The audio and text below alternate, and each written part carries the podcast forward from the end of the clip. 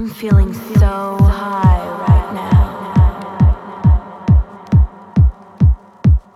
I'm feeling so